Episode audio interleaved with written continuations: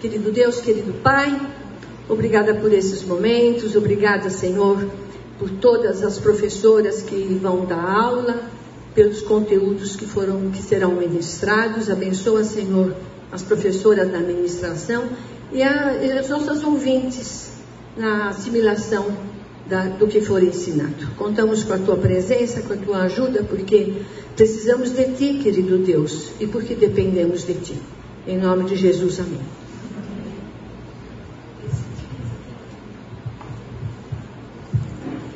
Bom dia, quanta gente. Muito bom ver, ver tantos rostinhos que a gente conhece, alguns que não conhecemos ainda. Estão me ouvindo bem, Gabriel? Está ouvindo bem? Eu quero agradecer a confiança né, do Ministério pelo convite de falar hoje aqui. E é um desafio enorme para mim.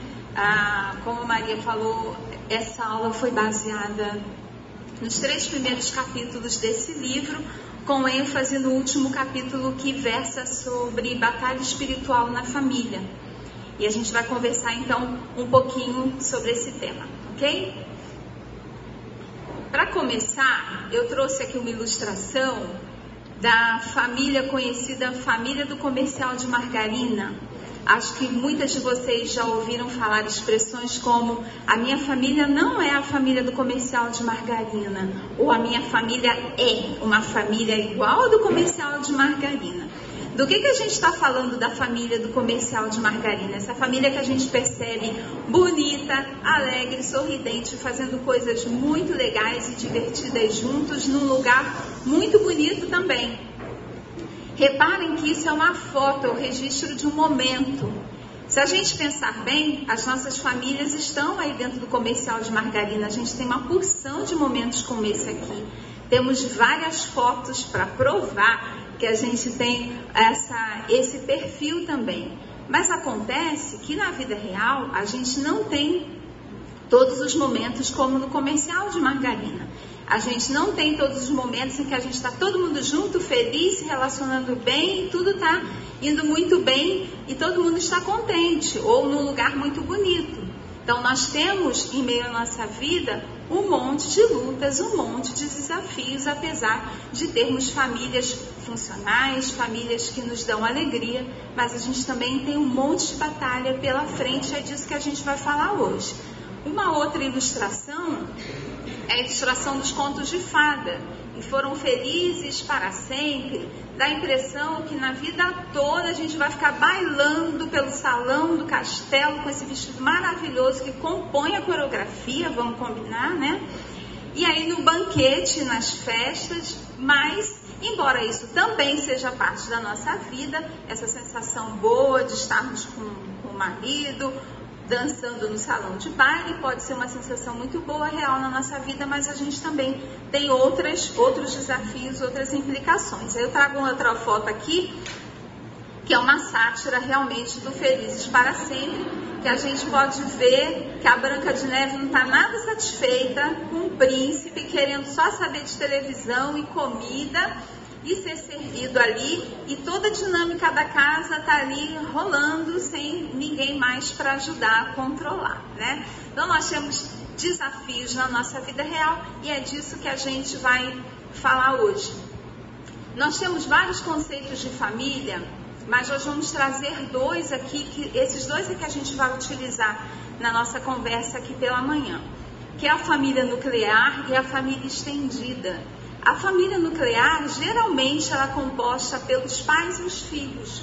Ela pode ter alguma operação de alguns avós que morem juntos ou algum tio, mas de certa forma, geralmente são os filhos e os pais. Na família estendida, como o próprio nome já diz, a gente pode ter vários modelos com participação de avós, de tios, de irmãos, de primos, ou seja, a, a nossa família como um todo. Qualquer que seja a família que a gente considere, a nuclear ou estendida, nós temos papéis diferentes nessas famílias. Somos mães, somos irmãs, avós, tias, sobrinhas, primas ou qualquer outro papel. Em todos esses papéis, a gente tem missão dentro da nossa família, com amor, com serviço, com testemunho. Então, qualquer que seja o papel que a gente tenha na família, nuclear ou estendida, a gente tem missão para cumprir dentro da nossa família. Todas nós fazemos parte de uma família passada, uma família do presente ou uma família em que a gente ainda vai participar de, de uma forma ou de outra, todas nós pertencemos a uma família, ainda que a gente nem conheça nenhum rosto ou nome da família que a gente tem. Nós trazemos marcas das nossas famílias de origem, que não são só biológicas, são históricas, emocionais, sociais, e elas nos marcam e fazem parte do que a gente é e da forma como a gente lida com o mundo.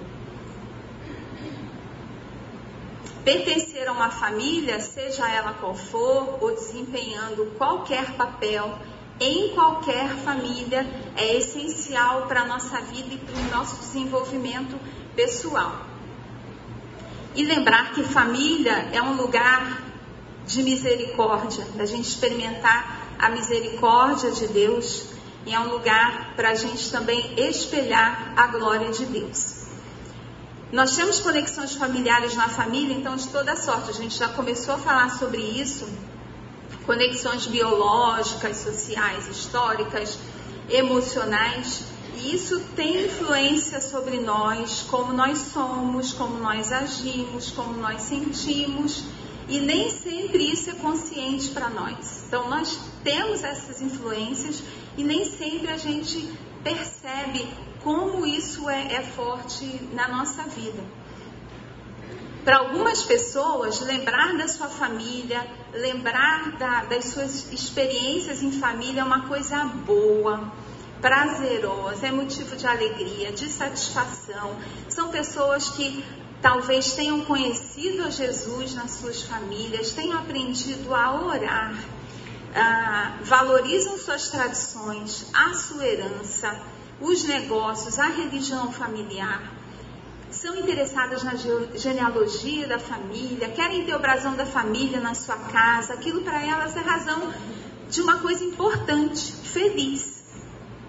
Para outras pessoas, isso pode ser muito problemático. Lembrar de quem foi sua família, o que você passou de experiência dentro da sua família. Pode ser algo triste, conflituoso, ficar relembrando o seu passado com a família ou até sufocante. Talvez algumas dessas pessoas vivam o tempo todo agindo para mostrar para todo mundo: olha como eu sou diferente deles. Olha como eu não sou igual minha mãe, eu não sou igual meu pai, eu não pareço com minha família, nem sei como é que eu fui cair lá.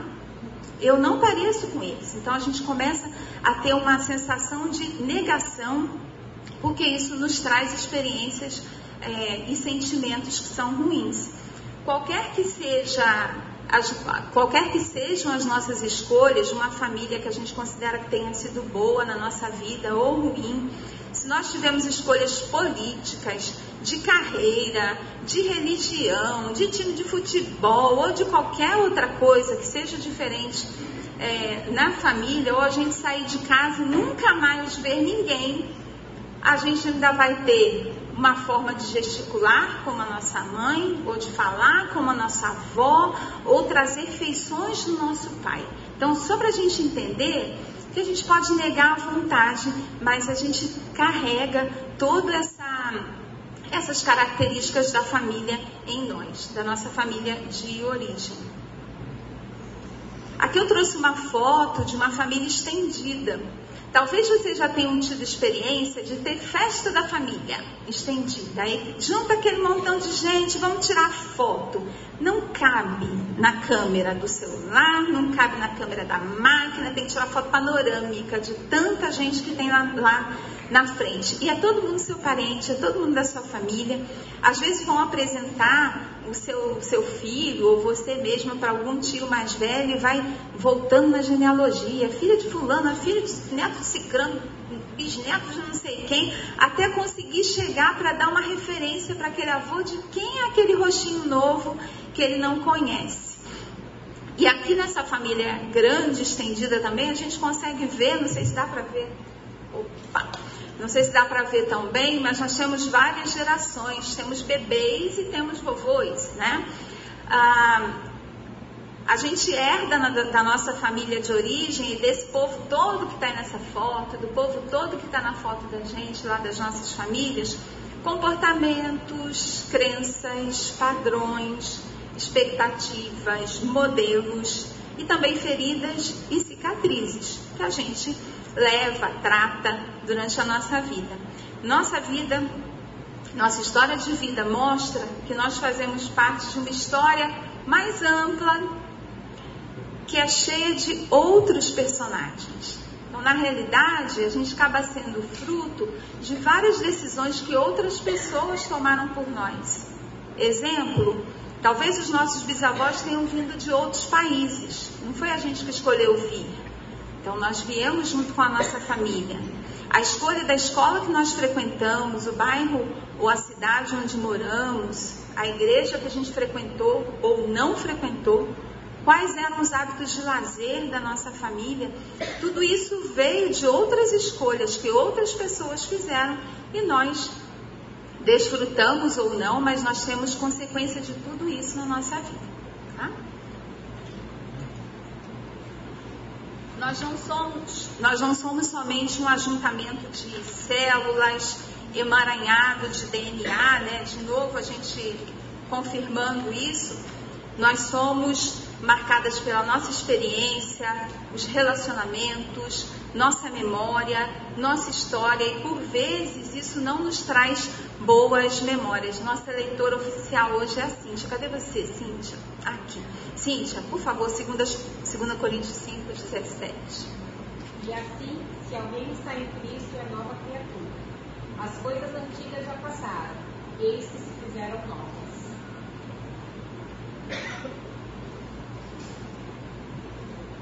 Como a gente falou, pode ser que na nossa família a gente tenha conhecido a Jesus, tenha aprendido a conviver com Ele. Pode ser que a nossa conversão tenha acontecido muito depois. A partir do momento que a gente se converte e toma lugar junto com Cristo, nós somos filhas de Deus. Nós vamos repetir isso várias vezes aqui hoje. Quem é que nós somos? Nós somos filhas de Deus e as coisas passadas se tornam novas. Para que as coisas passadas se tornem novas, a gente precisa se desvencilhar de alguns modelos, de alguns padrões, de alguns aprendizados que nós tivemos para a gente poder exercer com plenitude a nossa filiação, a nossa condição ah, de filhas de Deus. Por vezes a gente teve uma, um exemplo de pai em casa, a gente compara a paternidade de Deus com a paternidade que a gente teve em casa, mas a paternidade não foi tão legal assim.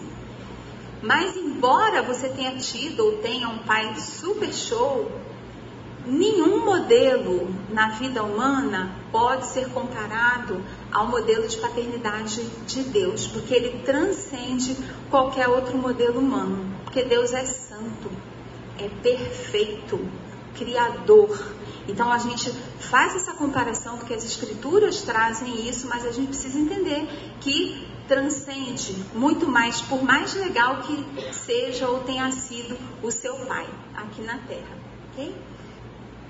A boa notícia então é que não é preciso vir de uma boa família, saber quem são seus pais ou ter sido bem sucedida em qualquer função dentro da nossa família para experimentar e desfrutar da paternidade de Deus. E nós não estamos condenadas se tivermos um passado com a família turbulento, sombrio, nós não estamos condenadas a transmitir, a repetir essas tradições, essas experiências que podem ser sombrias e nos prejudicariam tanto na relação com o Senhor quanto na relação com outras pessoas. Então, nós somos novas criaturas, a gente precisa tomar decisão pessoal de sermos realmente novas criaturas e contar com a ajuda do nosso Pai.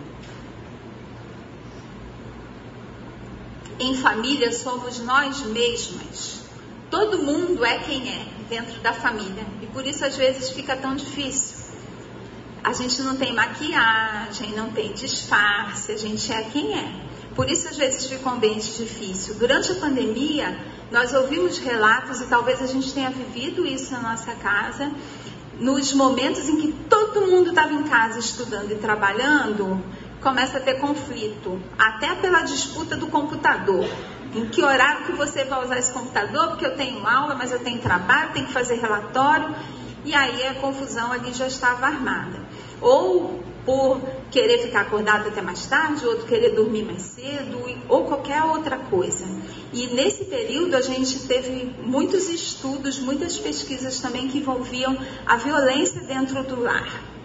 Né? Nós, nós tivemos contato com isso. Por que, que é difícil? Porque na família é o nosso aconchego e a gente não tem filtro, a gente, a gente é quem é. Nós somos quem nós somos e aí nós temos alguns desafios difíceis por causa disso.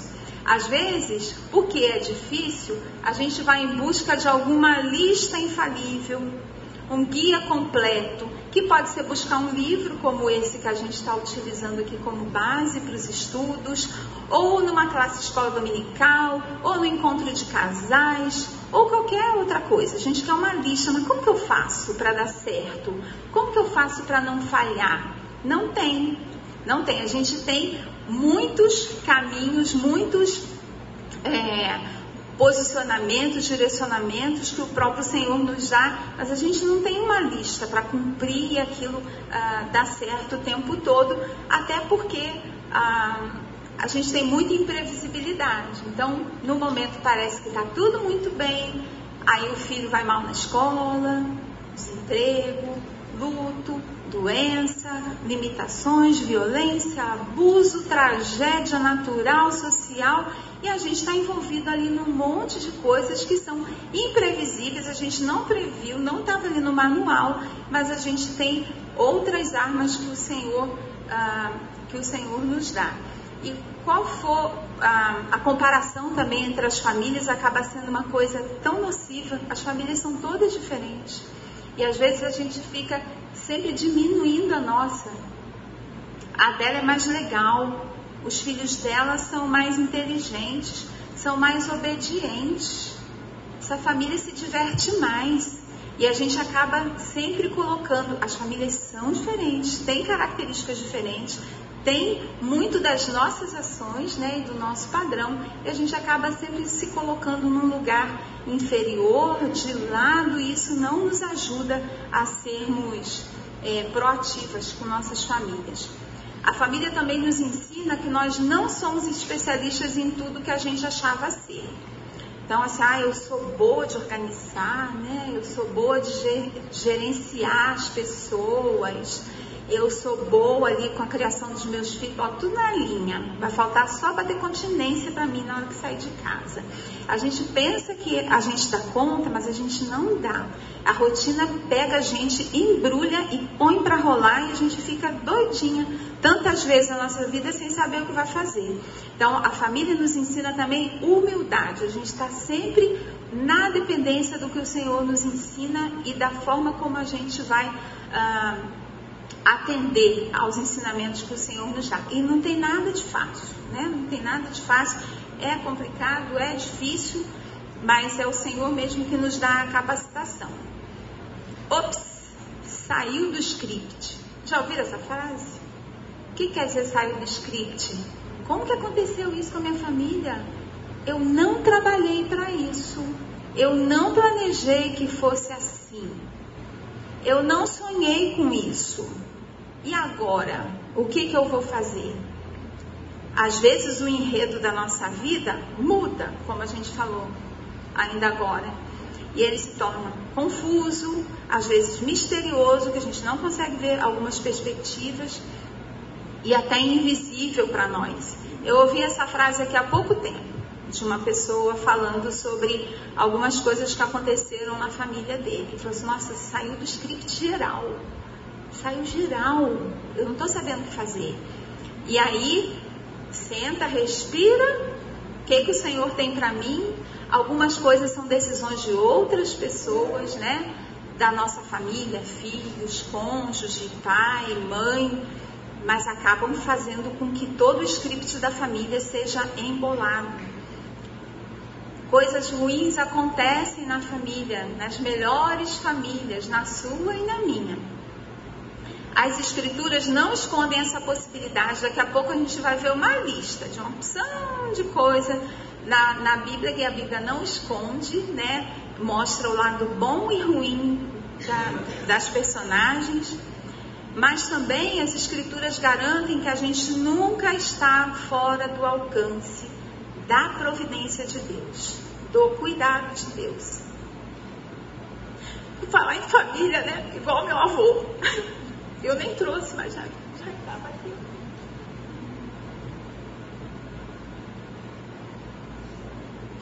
Neta de Odi, minha avó falava, você parece neta do seu avô, só vim chorando. É. Mas já passa. É, então a gente nunca está fora da, do alcance da providência de Deus, do socorro de Deus. Mas às vezes a gente fica tão desesperado com a situação que a gente não consegue nem recorrer, né? A família nos molda, nós somos moldados pela família e a cruz deve moldar todo mundo, a nós e a nossa família. Quando a gente pensa na nossa missão como família, seja na família estendida ou na família nuclear, qual é a nossa principal missão? A nossa principal atividade na família é fazer com facilitar o caminho para que as pessoas sejam crucificadas com Cristo. Todo mundo da nossa família, né? Então a gente quando exerce missão na família, com amor, com serviço, com testemunho, com ensino, a gente está sempre de olho nessa missão principal que é a ser crucificado com Cristo. O livro traz uma frase que eu vou só passar aqui por ela. O título do livro é ah, A Família em Meio à Tormenta. Então ele comenta: a fim de atravessá-la, atravessá-la quem? A tormenta. A fim de atravessá-la, precisamos reconhecer por que a família é importante para nós e porque jamais ela pode ser o ponto final para nós. Precisamos enxergar a família com clareza, mas também é necessário que vejamos além dela.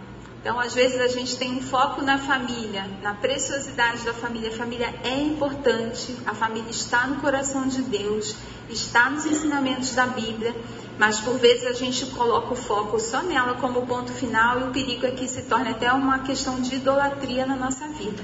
Mas isso é tema de um outro domingo próximo aí que a gente vai ter, mas só para a gente passar. Então, colocando aqui algumas ideias, não existe família perfeita, por mais que a gente se esforce para que a nossa seja, por mais que sejam os nossos esforços, não existe família perfeita. As famílias estão sempre em algum tipo de dificuldade, de crise, de batalha, em maior ou menor intensidade, em maior ou menor grau. Temos sempre alguma, algum ponto ah, de luta na nossa vida. E essas lutas estarão presentes na nossa vida enquanto a gente estiver por aqui. É, e essa conclusão às vezes parece desanimadora, mas quanto antes a gente uh, entende que é essa a nossa realidade, mais uh, condições a gente tem de enxergar essa realidade e se preparar para ela. Então, as lutas são parte da nossa vida terrena, fazem parte da nossa humanidade e o Senhor sabe disso e tem tudo isso no seu controle. Por que, que a gente vai falar então de batalha, né? O que, que é batalha? Batalhas são partes de uma guerra. A guerra é um todo, né? Algo, um, um evento completo e batalhas são as etapas dessa guerra. Geralmente ganha a guerra quem ganha todas as batalhas ou a maior parte das batalhas ou as batalhas mais importantes de uma guerra.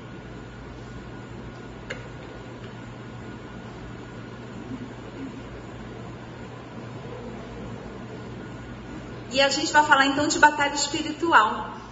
O autor traz ah, que algumas pessoas ah, se fixam no desenvolvimento tecnológico, científico, avanço da educação e não aceitam a ideia de um mundo espiritual ou de batalha espiritual, mas essa é uma realidade que é trazida, mostrada nas Escrituras, no Antigo Testamento, no Novo Testamento. O Senhor Jesus, ele foi tentado por Satanás. Senhor Jesus, no seu ministério, ele expulsou demônios.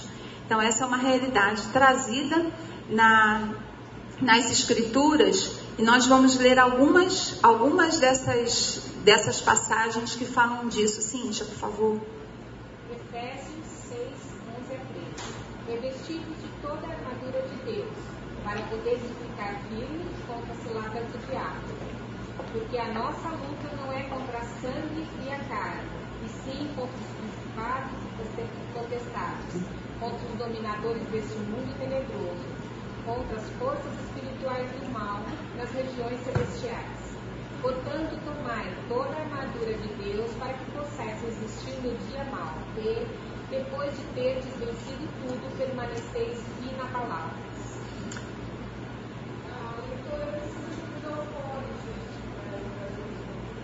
É aqui,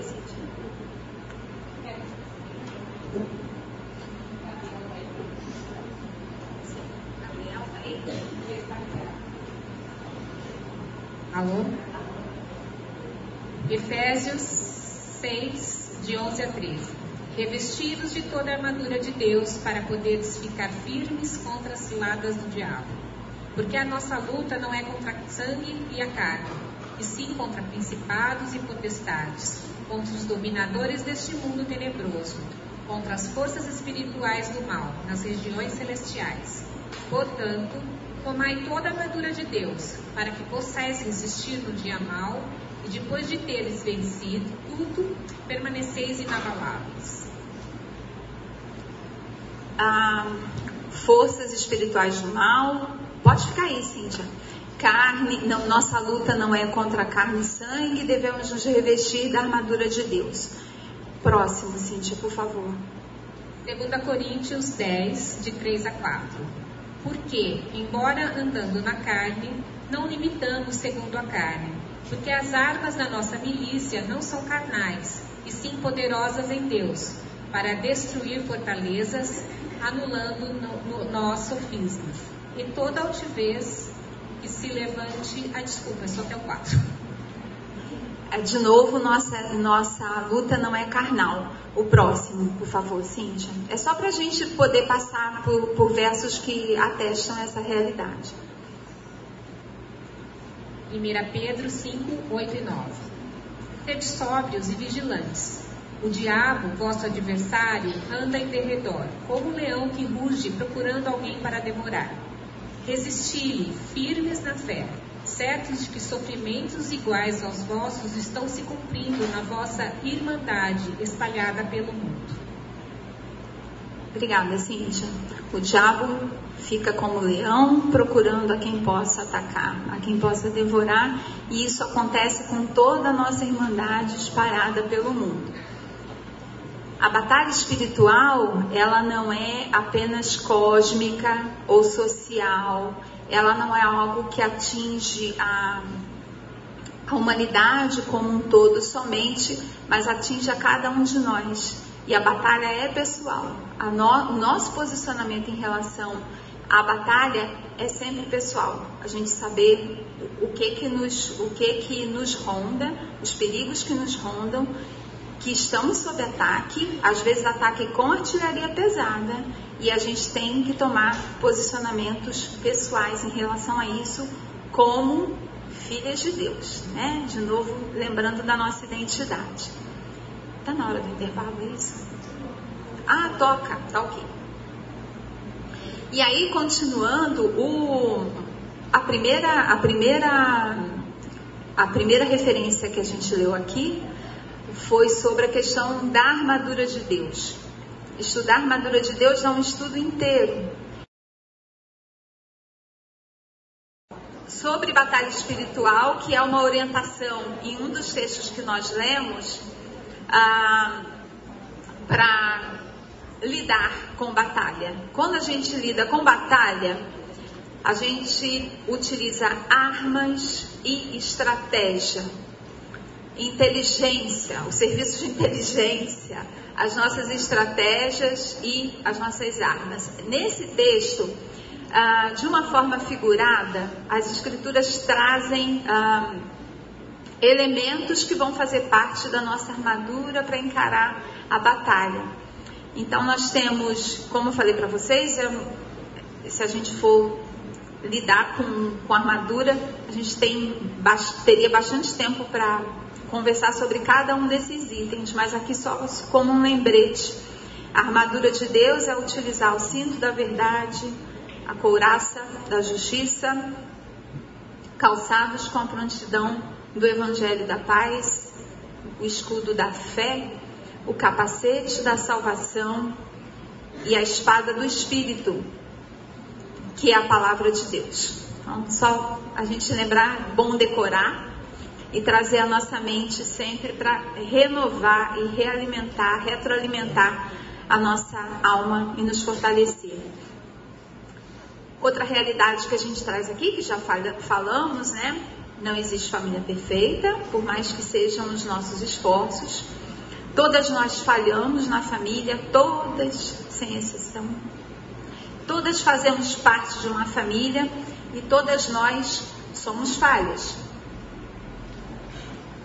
A queda, aquela narrada lá em Gênesis 3, que fala da, da separação da humanidade do seu Criador, ela representa catástrofe para tudo que é ligado à humanidade, incluindo a família também. Então, a família também teve muitos prejuízos é, em relação à queda. O que que batalha espiritual tem a ver com família? A gente acabou de falar que é um posicionamento pessoal, é também. Por que que os poderes do mal estão interessados na família? Na sua, na minha. Não é uma coisa abstrata. Não são as famílias da Igreja Batista Fonte é a nossa família em particular. O que, que a família representa? Os poderes do mal não estão preocupados com a aparência da nossa família, nem com os valores da família. Os poderes do mal estão em oposição a Deus. Deus criou a família, Deus preza pela família, Deus utiliza imagens da família para ilustrar o plano dele e o seu reino e também a, o anúncio do seu reino através de nossas famílias. É isso que incomoda os poderes do mal. Não é se a sua família está aparecendo bonitinha ou os valores da família ou qualquer outra coisa. A batalha espiritual acontece na família porque a oposição é contra Deus. Deus é o criador da família, a família é cara para o Senhor e por isso nós somos atacadas nesse campo também da nossa vida, assim como somos atacadas na nossa vida pessoal, profissional, acadêmica, enfim, social. Os problemas e perigos para a família não são novidade na humanidade, eles existem desde o Éden. E a gente vai ver aqui algumas, algumas, alguns exemplos disso. Após a queda, a família de Adão teve que sair do Éden, que foi um local preparado para eles, né? Saída do Éden, separação do Senhor. Nós vemos algumas narrações e vejam que só tem Gênesis aqui nesse slide. Não são todos os exemplos que tem em Gênesis, mas todos que estão aqui são de Gênesis. Inveja e assassinato entre irmãos, Caim e Abel. Poligamia, a narração sobre Lameque e suas duas mulheres, a divisão entre pai e filho, Noé e Cã, homicídios para manutenção da ordem tribal, quando Diná, filha de Jacó, foi violentada, incesto, narrado na família de Ló e suas duas filhas, chantagem sexual no episódio de José e a mulher de Potifar no Egito, tá bom? Tá bom?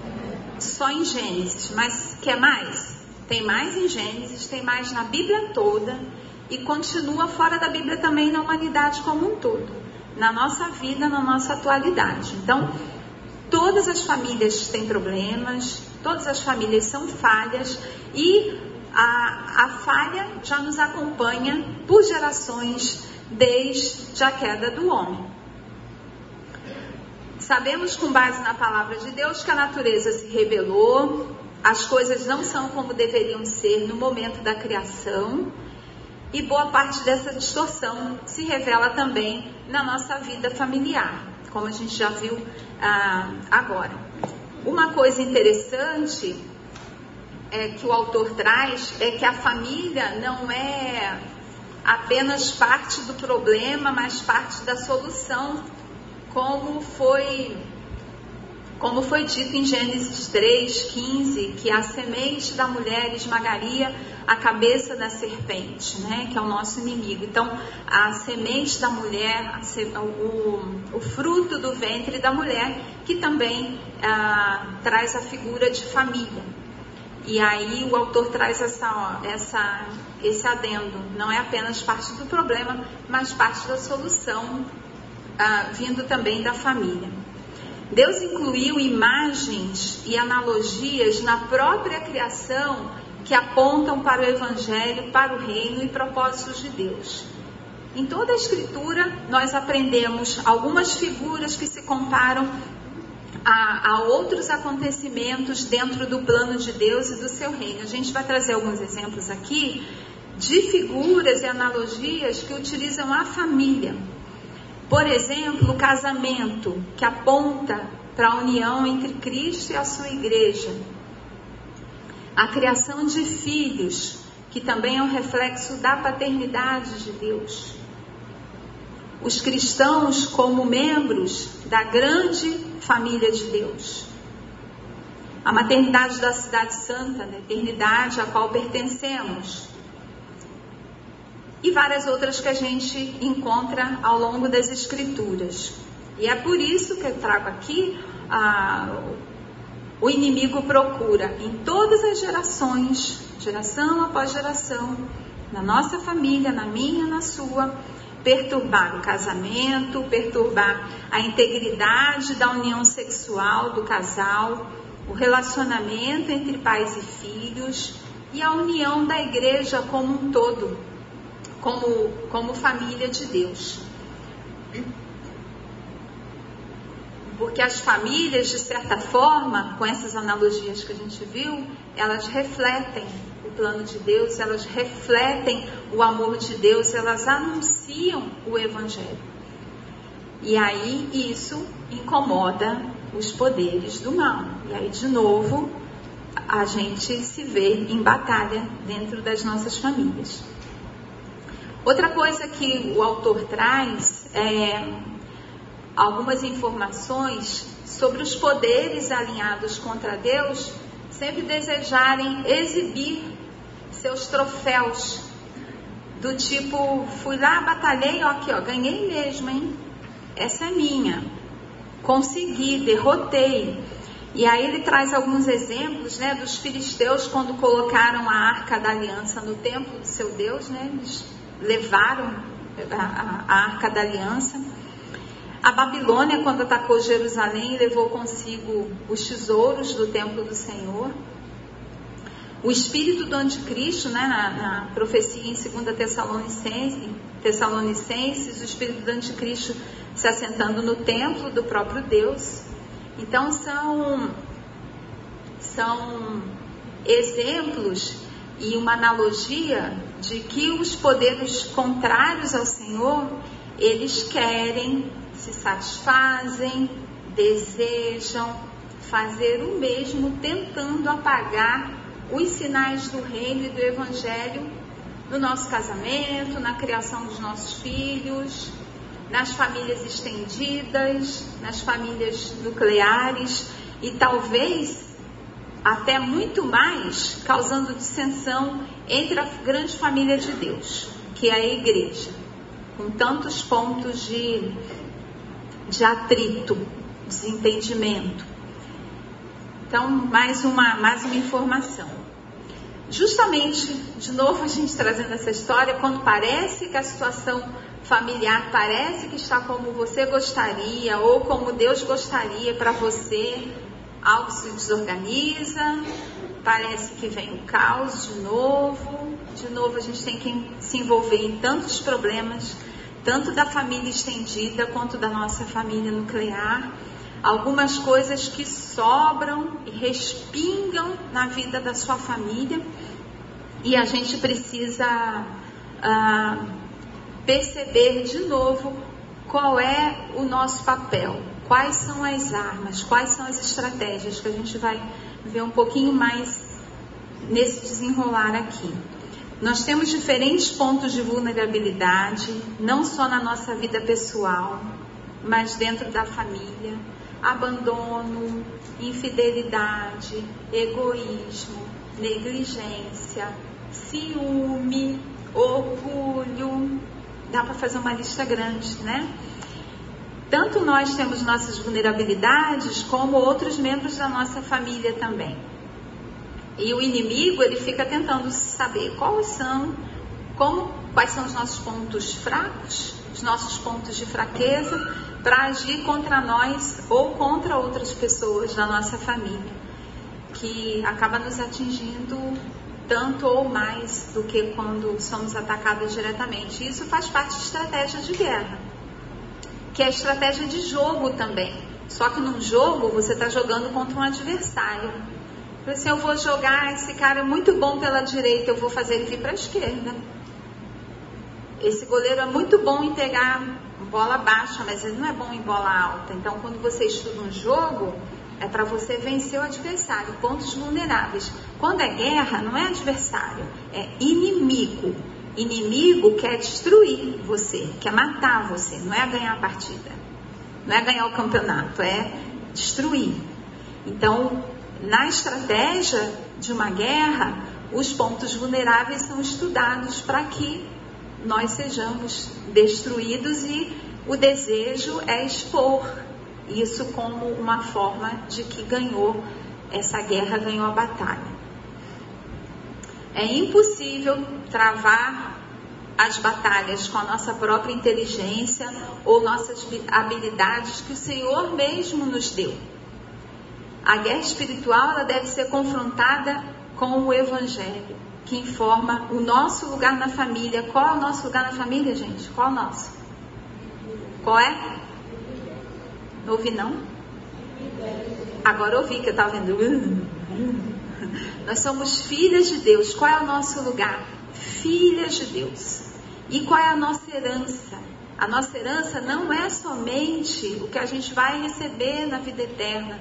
Ser herdeiro quer dizer poder participar, desfrutar.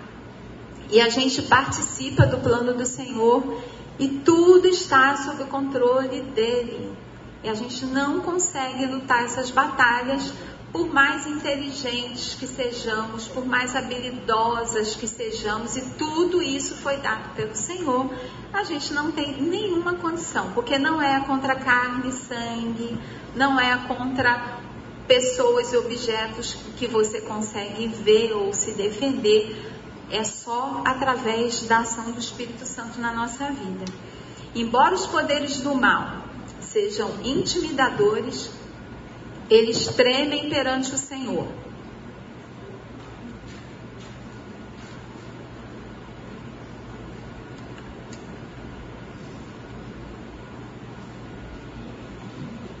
Marcos 1, 24. E temos nós contigo, Jesus Nazareno. Vieste perder-nos?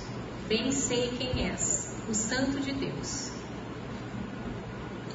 Bem sei quem és, o Santo de Deus. Então, embora sejam intimidadores, sejam assustadores, eles reconhecem o poder do Senhor e tremem diante do Senhor. E nós somos quem? Filhas de Deus. Então é só através do Senhor que a gente consegue lutar essas batalhas. A gente não tem nenhuma condição com, com as nossas características. Essa frase aqui, sua eternidade vai durar mais ou menos uma hora e meia. Foi uma frase que, que eu ouvi no momento com a nossa família no hospital e o médico passou e falou assim: Olha, sua eternidade vai durar mais ou menos uma hora e meia, que era o tempo da cirurgia. E aí eu vi aquela frase e falei: Nossa, fantástico. É exatamente assim que a gente se sente. Às vezes a gente está num momento de luta, num problema, parece que aquilo não vai acabar nunca. Não acaba nunca. E às vezes a gente perde essa noção tanto do tempo quanto da batalha em si. Então aquilo passa e a gente esquece que passou por aquilo, ou esquece da intensidade que aquilo foi naquele momento. Guarda esse daí que a gente vai voltar nisso. O Evangelho significa que todas nós, independente da nossa origem ou experiências, somos agora filhas de Deus e também herdeiras. Aliás, co-herdeiras com Cristo. O Senhor Jesus é nosso irmão mais velho, isso não é pouca coisa. Então, por mais que a gente se sinta tão ameaçado e amedrontado com as batalhas da vida, é aqui que a gente tem que focar o nosso olho. A gente não dá conta e vamos passar por isso a vida inteira. Então, quanto antes a gente tiver esse exercício, essa é, a, de, recorrer ao Senhor, quanto antes a gente vai vai ter esse consolo e esse, esse auxílio muito mais perto. Jesus não somente nos instrui como orar ao Pai Nosso, toda a oração do Pai Nosso, e é Pai Nosso, Ele é nosso Pai. Muitas vezes a gente nem sabe como orar, nem sabe como orar, e a Bíblia diz que o Espírito utiliza gemidos inexprimíveis para expressar o que a gente precisa, que o Pai sabe muito antes da gente pedir. Ele sabe o que a gente vai pedir, quando a gente não sabe pedir também, nos auxilia. Romanos 8, 26 e 27. Também o Espírito, semelhantemente, nos assiste em nossa fraqueza, porque não sabemos orar como convém, mas o mesmo Espírito intercede por nós sobremaneira, com gemidos inexprimíveis. E aquele que sonda os corações sabe qual é a mente do Espírito, porque, segundo a vontade de Deus, é que ele intercede pelos santos. Para reforçar, mesmo quando a gente não sabe, a gente está perdidinha, desesperada, mas o Senhor sabe o que a gente precisa e mesmo quando a gente não sabe pedir, o Espírito intercede por nós. O Evangelho, ah, peraí, é sobre essa realidade, então, que a gente está conversando até agora, fundamentada na cruz, que o Senhor é nosso Pai, a nossa identidade, é Ele que batalha por nós, que a gente consegue ah, travar essas batalhas contra forças do mal que se levantam contra nós.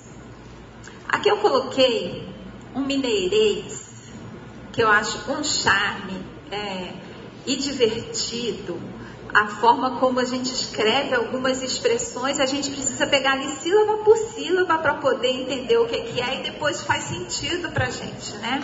Então essas frases aqui, elas aparecem em camiseta, em agenda, concossô, doncossô, oncotô, proncovô, tradução do mineirês, estou perdidinha é a tradução desse monte de coisa aí, né? Embora seja muito divertido, legal, na questão de batalha, a gente não pode estar nessa, nessa onda aí, não. Quem que eu sou, para onde que eu vou, a gente tem que saber. Quem que nós somos, gente? Nós somos filhas de Deus e para onde a gente está indo, nosso alvo é sempre o Senhor e o seu reino, a vida eterna. É esse caminho que a gente está seguindo aí. Então, quem que a gente é e para onde a gente está indo. Então, concossou, dancossou, é legal para a gente conversar, fazer piada, colocar na, na, na, camiseta, se divertir com o mineirês, que é tão bonitinho, tão charmoso, e um ambiente tão gostoso, mas trazendo aqui para a nossa realidade, a gente precisa saber quem a gente é para se posicionar como filha de Deus e o nosso alvo, para onde a gente está indo ah, que é nosso alvo sempre o Senhor. Chamado para ser família, então, envolve dificuldade, sofrimento e combate na esfera espiritual. Mas tem só isso? Não. Tem as cenas do comercial de margarina. Tem realização, tem felicidade, tem sorriso. É muito bom. Relacionamento, aprendizado, troca. Maravilhoso. Mas a gente não pode esquecer que não é só isso. A gente tem todas essas batalhas para travar para a gente continuar tendo os sorrisos, tendo as alegrias, tendo a, as trocas, os bons relacionamentos. Em meio a tudo isso, você ouvirá questionamentos persistentes dos poderes derrotados desta era. De que tipo? Você é filha de Deus mesmo? Mas Deus existe? Blá, blá, blá, blá. Vale a pena? Olha como você está sofrendo. Você vai trabalhar assim para sua família para quê? Vai curtir a sua vida. Outras coisas a gente escuta dentro de nós mesmos. Não sou capaz, eu sou fraca, não dou conta, estou exausta. E se a gente utilizar de novo as nossas habilidades que o Senhor deu e as nossas inteligências e achar que isso basta, vamos ficar exaustos. Nos sentimos cada vez mais vulneráveis e fracas, porque a gente não dá conta sozinho. Tem que ter o nosso, a nossa cabeça tem identidade do Senhor. Eu trouxe aqui, eu coloquei vitaminas espirituais, não gostei, mas não, não tive ideia de outra coisa melhor também, de alguns versos, algumas porções da Escritura, para a gente refletir e praticar. Qual que é a ideia aqui? A gente trazer alguns versos, algumas promessas, alguns mandamentos do Senhor para a gente retroalimentar nossa alma, se fortalecer para lutar, trazer é, renovação para nossa esperança. Eu trouxe alguns aqui, pode ser que você curta mais outros, né? A, a Bíblia tem um monte, alguns falam mais diretamente para a gente ou não, mas o legal é a gente ah, exercitar é, é, esse tipo de coisa para a gente se, se alimentar e se retroalimentar. Primeiro, sejam gratos em todas as circunstâncias, pois essa é a vontade de Deus para vocês em Cristo Jesus. Gratos, todas as circunstâncias. Difícil, né? Difícil. Tem hora que a gente quer mais reclamar do que agradecer, né? Mas ser grato por todas as circunstâncias, às vezes a gente no momento que está passando a gente não consegue agradecer, mas logo depois a gente consegue enxergar e agradecer são exercícios. Essa é a vontade de Deus. Então, se essa é a vontade de Deus para a gente, é o que a gente tem que buscar. Se esse aqui é difícil, olha esse aqui. Meus irmãos, considerem motivo de grande alegria o fato de passarem por diversas provações, né? Então, a gente não costuma falar, nossa, que legal, estou sendo atacada, uh, estou sofrendo, legal. Não é esse o, o, o contexto do negócio, né? Mas a gente, olha o que fala o restante. Porque a, a prova da sua fé produz perseverança. A perseverança deve ter ação completa, a fim de que vocês sejam maduros e íntegros, sem lhe faltar coisa alguma. Então, passar por diversas provações nos treina, nos exercita para maturidade, para desenvolver empatia, conselho para o outro e tantas outras coisas. Então, considerar motivo de grande alegria o fato da gente passar por diversas provações, porque de certa forma isso vai desenvolver em nós perseverança e maturidade. Se algum de vós tem alguma falta de sabedoria, tem falta de sabedoria, peça a Deus que a todos dá liberalmente o não lance em rosto e seria dada. Sabedoria dada por Deus para coisas muito complexas e para coisas talvez mais simples, como que momento que eu vou falar, o que que eu vou falar, que horas eu vou falar e se eu vou falar. Por exemplo, Senhor, segura minha boca, que a minha vontade é falar, mas eu vou arruinar tudo se eu fizer isso, né?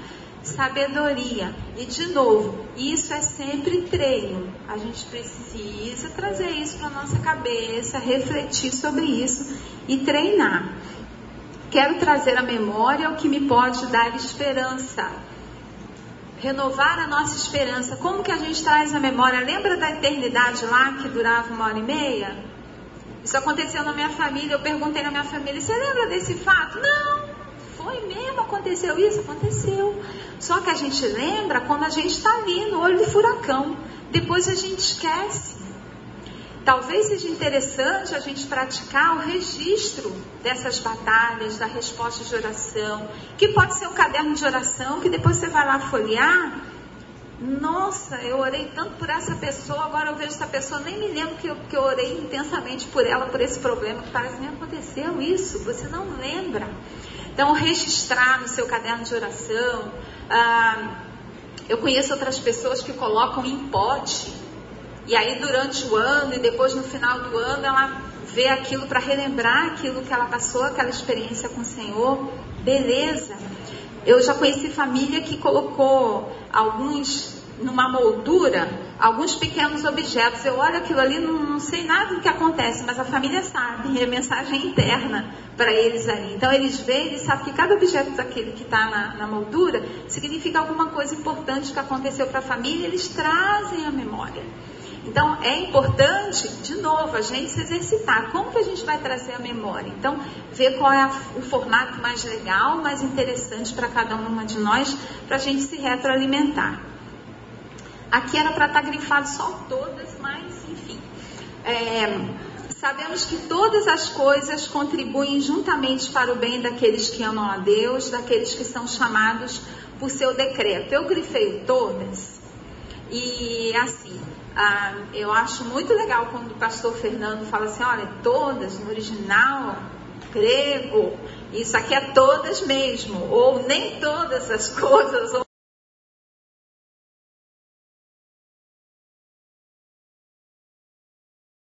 Um mineirês que eu acho um charme e divertido. A forma como a gente escreve algumas expressões, a gente precisa pegar em sílaba por sílaba para poder entender o que, é e depois faz sentido para a gente, né? Então essas frases aqui, elas aparecem em camiseta, em agenda, concossô, doncossô, oncodô, proncovô, tradução do mineirês. Estou perdidinha. É a tradução desse monte de coisa aí, né? Embora seja muito divertido, legal, na questão de batalha, a gente não pode estar nessa, nessa onda aí, não. Quem que eu sou, para onde que eu vou, a gente tem que saber. Quem que nós somos, gente? Nós somos filhos de Deus e para onde a gente está indo, nosso alvo é sempre o Senhor e o seu reino, a vida eterna. É esse caminho que a gente está seguindo. Então, quem que a gente é e para onde a gente está indo. Então, coçou, não coçou, é legal para a gente conversar, fazer piada, colocar na, na, na, camiseta, se divertir com o mineirês, que é tão bonitinho, tão charmoso, e um ambiente tão gostoso, mas trazendo aqui para a nossa realidade, a gente precisa saber quem a gente é para se posicionar como filha de Deus e o nosso alvo, para onde a gente está indo ah, que é nosso alvo sempre o Senhor. Chamado para ser família, então, envolve dificuldade, sofrimento e combate na esfera espiritual. Mas tem só isso? Não. Tem as cenas de comercial de margarina. Tem realização, tem felicidade, tem sorriso. É muito bom. Relacionamento, aprendizado, troca. Maravilhoso. Mas a gente não pode esquecer que não é só isso. A gente tem todas essas batalhas para travar, para a gente continuar tendo os sorrisos, tendo as alegrias, tendo a, as trocas, os bons relacionamentos. Em meio a tudo isso, você ouvirá questionamentos persistentes dos poderes derrotados desta era. De que tipo? Você é filha de Deus mesmo? Mas Deus existe. Blá, blá, blá, blá. Vale a pena? Olha como você está sofrendo.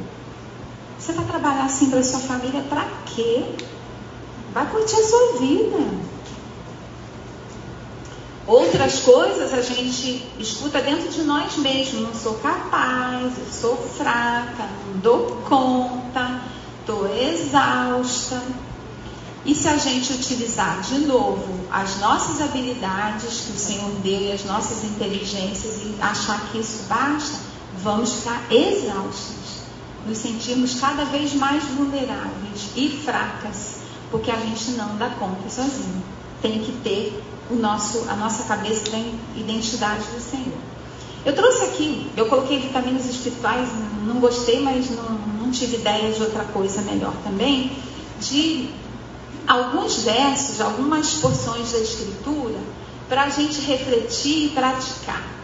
Qual que é a ideia aqui? A gente trazer alguns versos, algumas promessas, alguns mandamentos do Senhor, para a gente retroalimentar nossa alma, se fortalecer para lutar, trazer é, renovação para a nossa esperança. Eu trouxe alguns aqui, pode ser que você curta mais outros, né? A, a Bíblia tem um monte, é, alguns falam mais diretamente para a gente ou não, mas o legal é a gente ah, exercitar é, é, esse tipo de coisa para a gente se, se alimentar e se retroalimentar. Primeiro, sejam gratos em todas as circunstâncias, pois essa é a vontade de Deus para vocês em Cristo Jesus. Gratos, todas as circunstâncias. Difícil, né? Difícil. Tem hora que a gente quer mais reclamar do que agradecer, né? Mas ser grato por todas as circunstâncias, às vezes a gente no momento que está passando a gente não consegue agradecer, mas logo depois a gente consegue enxergar e agradecer. São exercícios essa é a vontade de Deus. Então, se essa é vontade de Deus para a gente, é o que a gente tem que buscar. Se esse aqui é difícil, olha esse aqui. Meus irmãos, considerem motivo de grande alegria o fato de passarem por diversas provações, né? Então, a gente não costuma falar, nossa, que legal, estou sendo atacada, uh, estou sofrendo, legal. Não é esse o, o, o contexto do negócio, né? Mas a gente, olha o que fala o restante. Porque a, a prova da sua fé produz perseverança. A perseverança deve ter ação completa, a fim de que vocês sejam maduros e íntegros, sem lhe faltar coisa alguma. Então, passar por diversas provações nos treina, nos exercita para maturidade, para desenvolver empatia, conselho para o outro e tantas outras coisas. Então, considerar motivo de grande alegria o fato da gente passar por diversas provações, porque de certa forma isso vai desenvolver em nós perseverança e maturidade. Se algum de vós tem alguma falta de sabedoria, tem falta de sabedoria, peça a Deus que a todos dá liberalmente, o não lance em rosto, seria dada. Sabedoria dada por Deus para coisas muito complexas e para coisas talvez mais simples, como que momento que eu vou falar, o que, que eu vou falar, que horas eu vou falar, e se eu vou falar, por exemplo, Senhor, segura minha boca, que a minha vontade é falar, mas eu vou arruinar tudo se eu fizer isso, né? Sabedoria. E de novo, isso é sempre treino. A gente precisa trazer isso para a nossa cabeça, refletir sobre isso e treinar. Quero trazer a memória o que me pode dar esperança. Renovar a nossa esperança. Como que a gente traz a memória? Lembra da eternidade lá que durava uma hora e meia? Isso aconteceu na minha família. Eu perguntei na minha família: você lembra desse fato? Não, foi mesmo, aconteceu isso? Aconteceu. Só que a gente lembra quando a gente está ali no olho do furacão. Depois a gente esquece. Talvez seja interessante a gente praticar o registro dessas batalhas, da resposta de oração, que pode ser um caderno de oração que depois você vai lá folhear. Nossa, eu orei tanto por essa pessoa, agora eu vejo essa pessoa, nem me lembro que eu, que eu orei intensamente por ela, por esse problema, parece que nem aconteceu isso, você não lembra. Então, registrar no seu caderno de oração. Ah, eu conheço outras pessoas que colocam em pote. E aí durante o ano e depois no final do ano ela vê aquilo para relembrar aquilo que ela passou, aquela experiência com o Senhor. Beleza. Eu já conheci família que colocou alguns numa moldura, alguns pequenos objetos. Eu olho aquilo ali, não, não sei nada do que acontece, mas a família sabe, é mensagem interna para eles ali. Então eles veem e sabem que cada objeto daquele que está na, na, moldura significa alguma coisa importante que aconteceu para a família, eles trazem a memória.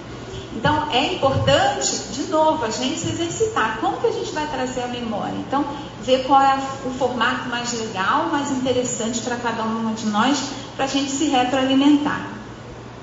Aqui era para estar tá grifado só todas, mas enfim.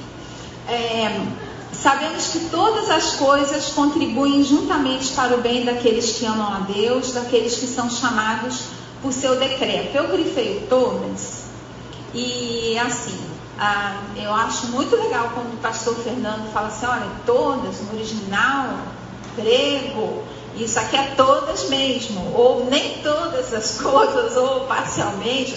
Eu não tenho nenhuma condição, óbvio, de falar nada desse, nesse sentido. Mas se a gente pegar várias traduções, a gente vai ver tudo coopera para o bem que amam a Deus. Todas as coisas contribuem juntamente para o bem daqueles que amam a Deus. Deus age sobre todas as coisas para o bem daqueles que o amam. Então, se eu pegar várias traduções, está todas. E às vezes a gente não entende. Como assim, Senhor? Talvez exercitar, talvez algumas características que seu marido admira em você, ou seus filhos admiram em você, são consequências de coisas que você passou atrás e você não queria ter passado. Você falaria, ai, Deus, faz era ser de mim, faça. Mas ele não passou. E por causa disso você tem características que a sua família admira. Olha que legal. Mas para a gente chegar nesse, nesse, nesse ponto, a gente precisa se exercitar. É, assim como José falou, José foi maltratado pelos irmãos, vendido como escravo, foi preso no Egito, passou um monte de dificuldades. No final ele foi alçado a um cargo no governo que libertou da fome aquele povo e outros povos que viviam, outros povos que viviam por ali. E ele falou, quando ele se declarou para os irmãos, vocês planejaram mal contra mim, mas Deus o tornou em bem para que hoje fosse preservada a vida de muitos. Então ele conseguiu perceber, olha, passei essa confusão toda aí, mas foi por um propósito, Deus transformou em bem. Talvez a gente não consiga olhar como José com essa clareza toda, mas a gente pode se exercitar e ver, não entender exatamente por que Deus permitiu tantas coisas na nossa vida, ou olhar para trás e perceber como o Senhor se manteve no nosso lado, ou ver como as cicatrizes que carregamos nos transformaram em quem somos, ou nos preparou para ministrar a outras pessoas, ou pode ser que nada disso faça sentido para você ainda, né? Mas se a gente não se exercitar, a gente não consegue enxergar e tomar posse do que Deus deu para gente, que não é pouca coisa, que é ser filha e herdeira de Deus com Ele. Então, concluindo, nenhuma família é perfeita, todas temos missão importante dentro das nossas famílias, mas ainda assim todas nós falhamos. A família é importante, mas ela não é o ponto final para nós. Família, batalha espiritual, a gente não dá conta de lutar, não ser pela ação do Espírito Santo que habita em nós, que também não é pouca coisa em nossa vida, e a gente sempre vai estar em batalha. Nós utilizamos as armas e as estratégias de acordo com as orientações de Deus.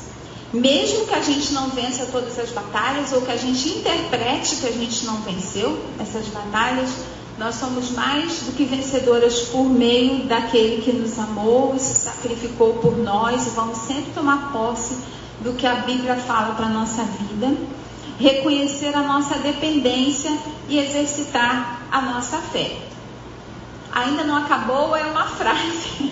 acabou ficando no lugar. É, ainda não acabou foi uma frase que eu ouvi conversando com um casal cristão, amigo, muito próximo. E ela estava, de certa forma, se lamentando por alguns problemas que ela estava passando na família com os filhos. E o marido dela falou assim: Ué, mas já acabou? A história já acabou? Ainda não acabou. A gente está passando por isso e vamos, enquanto não acabar, a gente vai continuar fazendo nosso papel de paz. E vamos trabalhar em função do que Deus tem para nós. Ainda não acabou. Então, às vezes, a gente está num, num, processo da nossa vida, que é aquela eternidade, né? Que parece uma eternidade. E aí você mesmo já meio que joga a toalha, né? Porque você está cansada. Mas não acabou. Enquanto não acabar, a gente tem papel e tem missão. Eu trouxe para vocês aqui essa foto de uma frase corriqueira que o pessoal utiliza. Às vezes é a última chave que vai abrir a porta que você precisa. Você está ali cansado, já tentou uma, duas, três, a vigésima é que vai abrir a porta. Ainda não acabou. Ainda não acabou. Enquanto a gente estiver por aqui, o Senhor é quem nos dá força como, como suas filhas e como quem sabe para onde está indo em direção à herança que Ele tem para a gente. Né?